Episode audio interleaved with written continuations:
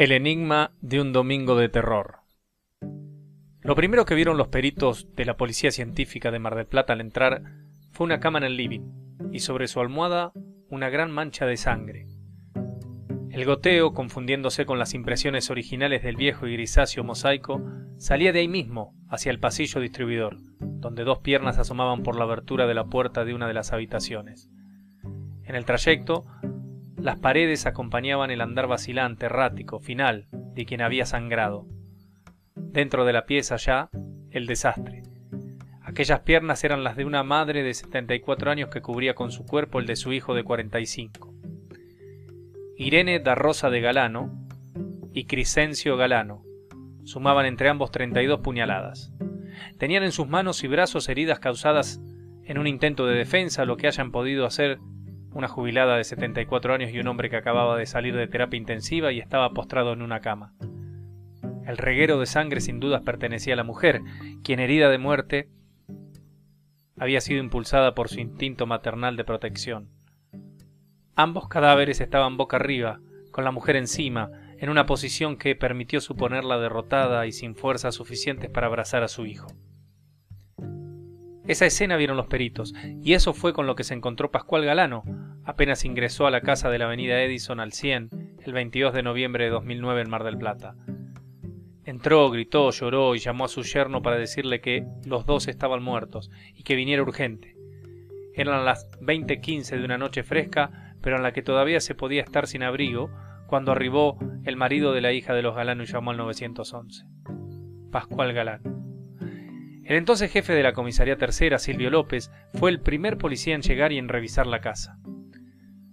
¿Tocó algo? le preguntó López a Pascual Galano. No, no, no toqué nada, respondió perturbado el hombre. Unos minutos después, mientras otros policías de rango superior y peritos forenses se apersonaban frente a la entrada de Edison 126, varios curiosos robaban un paso más y otro en su afán de conocer algún detalle, de saber qué había allí ocurrido. Un hombre entonces se acercó hasta el borde de la ventana en la que estaba Galano sentado y lo contuvo. Era su yerno. Galano tenía la mirada perdida, y al llevarse el pañuelo a la nariz se le veían los antebrazos arremangados de su camisa raya. Dentro de la vivienda se iniciaba la investigación de un caso paradigmático y que casi una década más tarde sigue impune. Un crimen nace con la muerte, pero se origina mucho antes. La mano asesina no es autómata, no goza de la impunidad que otorga la generación espontánea ni de la ocurrencia pasajera. Es el pasado el que la lleva a levantarse y siempre, aun en el impulso emocional, sin control, hay algo que la antecede. Un ladrón que mata, un marido que mata, un vecino que mata, una mujer que al defenderse mata, una víctima de robo que mata, un tranza que mata, un policía que mata, un adicto que mata, un psicópata que mata. La muerte simula estar en el presente, pero para entenderla hay que mirar hacia atrás, o al menos alrededor. En la muñeca izquierda de Irene de Rosa, una de las víctimas, sin que una sola gota de sangre lo salpicara, relucía el reloj. De caja circular negra, carrura de color plateado al igual que la ajustada malla, el reloj permanecía allí por el desinterés del asesino. También la cartera de la mujer colgaba indiferente al respaldo de una silla en la cocina perforar quince veces el pecho de un hombre postrado y luego, o antes, da igual, hacerlo diecisiete veces en el de una jubilada indica un patrón ajeno a las pretensiones de robo. Por eso cuando, además, el fiscal Marcos Pajela vio que el desorden era total en la habitación de Pascual Galano, pudo haber pensado en un montaje. No hubo robo a juzgar por el hecho confirmado de la falta de un botín y no hubo robo en la conjetura surgida del sentido común. A pesar del revuelto panorama en el cuarto del hombre, sus ahorros allí estaban, intocables. Dentro del placar, detrás de unos cajones, la suma de 6.300 pesos y en la funda de un saco otros 4.300, además de cheques por un valor de 6.300 pesos más. En el supuesto de que el intento de robo haya sido la acción original de lo que luego mudó a doble homicidio, los ladrones extrañamente solo buscaron en la habitación de Pascual Galano y no en otro sitio de la casa tampoco en la alacena de la cocina, donde Irene de Rosa había guardado días antes la lata conteniendo algunas joyas que escondía, sin cautela, claro, debajo de su cama. Los asesinos solo habían escrutado y muy mal en la habitación de Pascual Galano, un sitio al que ya nadie accedía en esa casa. Crescencio, otra de las víctimas por su dolencia, un cuadro psiquiátrico y cardíaco que lo había enviado 45 días a terapia intensiva en aquella primavera, e Irene, porque ya no era la mujer de Pascual. Desde hacía casi 10 años solo compartían la casa, pero no se reconocían como pareja. Se comunicaban por notas o por teléfono. Casi que ni hablaban personalmente. Por eso Irene había elegido para ella la habitación de la planta alta, aunque en las últimas semanas había echado una cama en el living para estar más cerca de su convaleciente hijo. En ese contexto de disolución conyugal, Pascual Galano fue franco y confesó que tenía un amante. Una mujer mucho más joven, con la que se veía pero que no alcanzaba otro estatus que ese. Como mal no le iba en su negocio de explotación de una playa en la zona del Torreón del Monje, Pascual Galano podía mantener a su esposa y a su hijo enfermo, y además solventar los gastos de su amante, quien era oriundo de Olavarría, donde tenía un pequeño hijo. La mujer se llamaba Viviana Escobar y habría de transformarse en una pieza clave en la investigación, tan así que fue la única imputada de tener alguna participación en el doble crimen. La gran duda de los investigadores en los inicios de las averiguaciones se centró en el móvil del doble crimen. Prácticamente descartado el robo, quisieron saber sobre posibles extraños que visitaran la casa. A raíz de la situación de Crescencio, en la casa lo llamaban Enzo, concurrían a la casa una enfermera de forma esporádica y un kinesiólogo.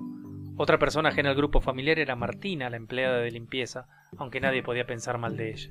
Llevaba diez años trabajando como doméstica. Incluso había sido ella quien dos días antes y tras el pedido de Irene había cambiado de escondite la lata con joyas. La última persona era un pintor, empleado del balneario al que Pascual Galano le había pedido que realizara tareas en el garaje de la casa. Este hombre tenía llave del portón, pero no tenía acceso al resto de la vivienda. Ninguno de ellos era un sospechoso con entidad, fuerte. Ni siquiera los relacionaba una excusa. Nada. Apenas material de descarte probatorio. Entonces fue inevitable pensar en Pascual Galano y su amante. En el caso del hombre, hubo un par de circunstancias que lo colocaron en la mira, pese a que igual lo hubiera estado de manera protocolar o administrativa.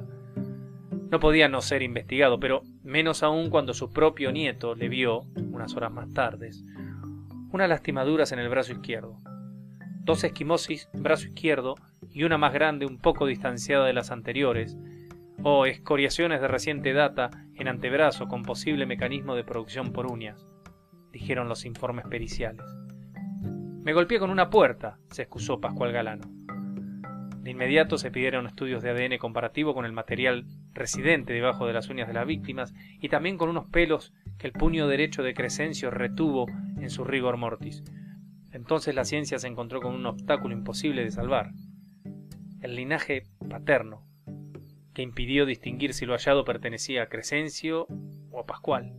En las uñas de Irene y Crescencio aparecía ADN de Pascual, de Irene y de Crescencio, por compartir los hombres la misma línea paterna o por contaminación. No se detectó material ajeno al grupo familiar. Lo mismo con el cabello que Crescencio aferraba en su mano. Era cierto que Pascual no quería ya a Irene como su esposa, pero tenía fuertes sentimientos hacia su hijo Crescencio, de manera que muy pocos podían creerlo capaz de hacerle daño. Además, el día del crimen, varios testigos, salvo uno, habían visto a Galano todo el día en el balneario, pero ¿y qué de su amante? ¿Podía ser Viviana Escobar parte de un plan tan macabro? Pascual Galano había conocido diez años antes a Viviana Escobar en Madajos, el célebre bar en el que se ofrecían mujeres para servicios sexuales. En ese momento Escobar tenía apenas 23 años. La relación entre ambos siempre estuvo definida por el intercambio comercial. Pascual le daba una ayuda económica y Escobar le devolvía con compañía esporádica pero sostenida en el tiempo. Él le decía la Fortabat, por sus orígenes olavarriense. Ya después del crimen se analizaron las cámaras de seguridad de la Casa de Italia ubicada frente a la vivienda de los Galano, al otro lado de la avenida Edison. En una imagen se observa caminar a una mujer con abrigo, cartera y anteojos oscuros. A las 11.30 la mujer se sienta en los escalones y allí permanece hasta las 12.40, diez minutos después de que otra mujer se le acercara y le entregara algo. En ese lapso, entre las 11.30 y las 12.40, hay movimientos de un par de camionetas, una de ellas detenida en la dársena de la casa de los Galano, de personas que cargan cajas desde la casa de Italia y no mucho más. Sin embargo, un par de testigos que observaron el video reconocieron sin grado de certeza, eso sí, que esa mujer tan abrigada para una mañana calurosa como la de ese domingo, se parecía a Viviana Escobar. La secuencia de hechos de aquel día se inició a las 11.20 con la salida de Pascual Galano en su auto hacia el balneario, a las 11.30 con el arribo de esa mujer abrigada, a las 12.15 con Irene tendiendo ropa en su patio, fue vista en esa tarea por una vecina de un edificio, y a las 12.40 con la partida de la mujer abrigada. La autopsia determinó que la muerte de las víctimas se produjo entre las 11, por supuesto que se corre este margen más remoto al menos hasta las 12.15 cuando Irene fue avistada por última vez, y las 17. Los investigadores tomaron declaraciones, algunas de ellas importantes, como la del propio Pascual Galano, que si bien no identificó a la mujer del video como su amante, sí pudo distinguir que el abrigo era muy parecido a una campera que él le había regalado. Cuando Pascual Galano le preguntó a Escobar por esa campera, ella le respondió que ya la había vendido, por 30 pesos. Los indicios en contra de Escobar impulsaron al fiscal Pajela y a su reemplazante, Daniel Vicente, a citarla en su despacho para una declaración informativa.